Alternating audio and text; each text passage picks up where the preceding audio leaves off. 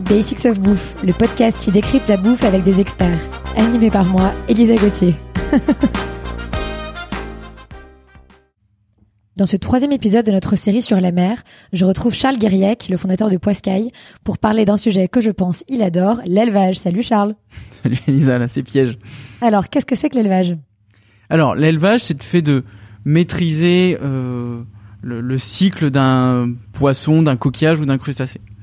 Euh, donc en fait, typiquement le plus connu c'est sur les poissons, c'est-à-dire que sur les poissons, on va essayer de reproduire tout le cycle du poisson de manière maîtrisée. Donc on va se débrouiller pour que les poissons euh, ils arrivent dans une phase où ils vont se reproduire, on va récolter les œufs, on va les féconder, on va les mettre dans des bonnes conditions euh, pour qu'ils se développent. Et puis une fois qu'on a passé ce stade où ils sont devenus petits poissons, on va les nourrir pour qu'ils grossissent jusqu'à arriver à une taille qui est marchande.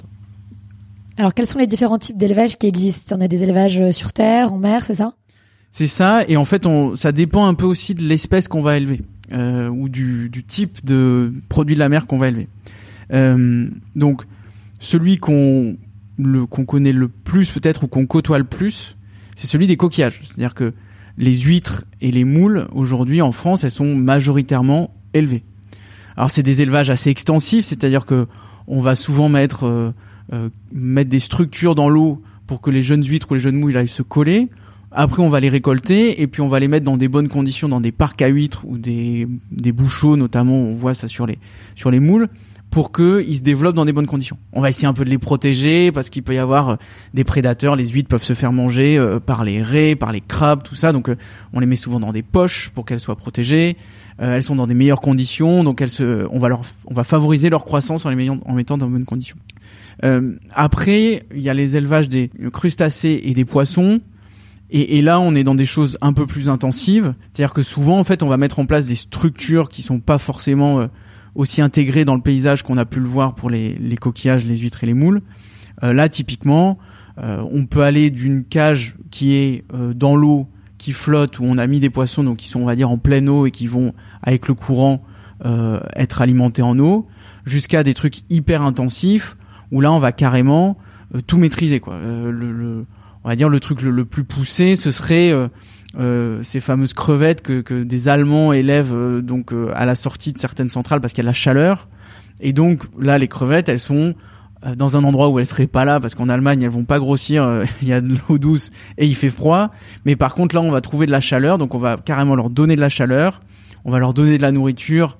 l'eau, elle est souvent reconstituée, donc c'est de l'eau douce dans laquelle on rajoute du sel et on va leur donner de l'aliment. Et tout ça est ce qu'on appelle en circuit fermé, c'est-à-dire qu'en fait tout ça est en permanence l'eau est en permanence tourne dans un circuit et recyclé pour que bah, quand il y a euh, les crevettes qui font caca, et ben, à un moment l'eau on va l'améliorer parce que sinon si on le remet dedans ça se concentre et ça s'abîme.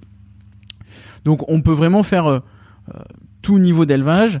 Euh, typiquement, on peut aussi sur des crevettes ou sur des poissons faire des élevages très extensifs où on va notamment en Asie mettre des, on va creuser des bassins mettre des carpes dedans. Et euh, souvent, au-dessus, on va mettre un élevage de canards ou de poulets. Et quand les canards et les poulets vont venir se nourrir, euh, ben, en fait, leurs excréments vont tomber dans l'eau. Ça va générer en fait du phytoplancton parce qu'il va y avoir un cycle qui va se faire de photosynthèse grâce à euh, ces nutriments. Et les carpes, au final, vont se nourrir de ces algues. Donc, on a vraiment différents niveaux de l'ultra extensif, on va dire, jusqu'à des choses très très intensives où là, tout est maîtrisé d'un bout à l'autre de la chaîne. Alors justement, est-ce qu'il peut y avoir des élevages bio? Oui, il y a des élevages bio. Euh, c'est souvent lié euh, à la quantité ou à la densité euh, d'animaux au mètre carré, au volume d'eau. Donc typiquement le fameux saumon bio écossais qu'on entend parler. On nous vend un espèce de truc un peu bizarre en qu'il est semi-sauvage. Non, c'est qu'en fait, ils sont dans des cages flottantes comme les autres saumons, sauf que dans une cage, il y a moins de saumon au mètre cube d'eau.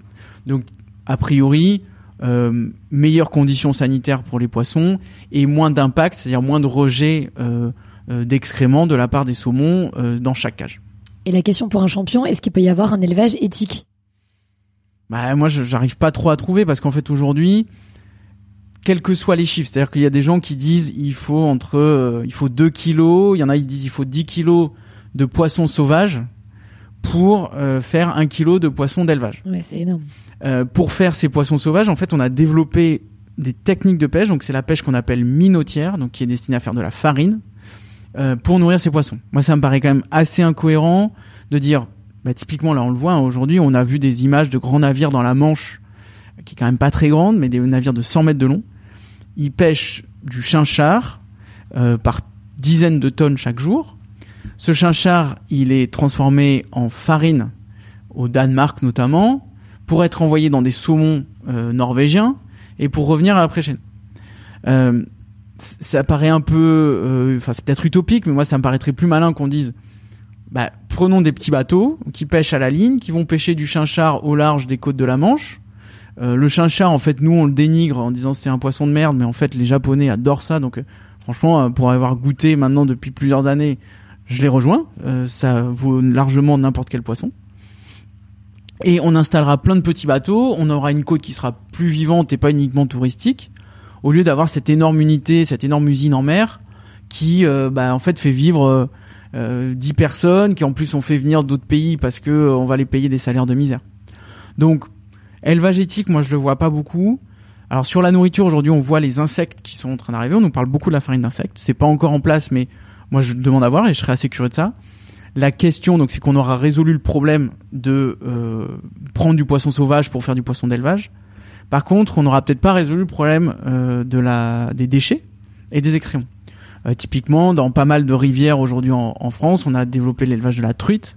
Bah, en fait, est-ce qu'avec de la farine d'insectes, on arrivera à avoir moins d'impact, moins d'excréments de la part de truites et on pourra contribuer à améliorer la qualité de l'eau ou en tout cas à ne pas la dégrader avec ces, ces farines d'insectes. Bon, vous l'avez tous compris, allons manger du chanchard. Merci Charles, à la semaine prochaine. Merci. Merci à tous d'avoir écouté cet épisode, j'espère qu'il vous a plu. Retrouvez-moi autour d'un café à mon restaurant kiosque, KIOSK, rdvo kiosque sur Instagram. À lundi prochain pour un nouvel épisode de Basics of Bouffe.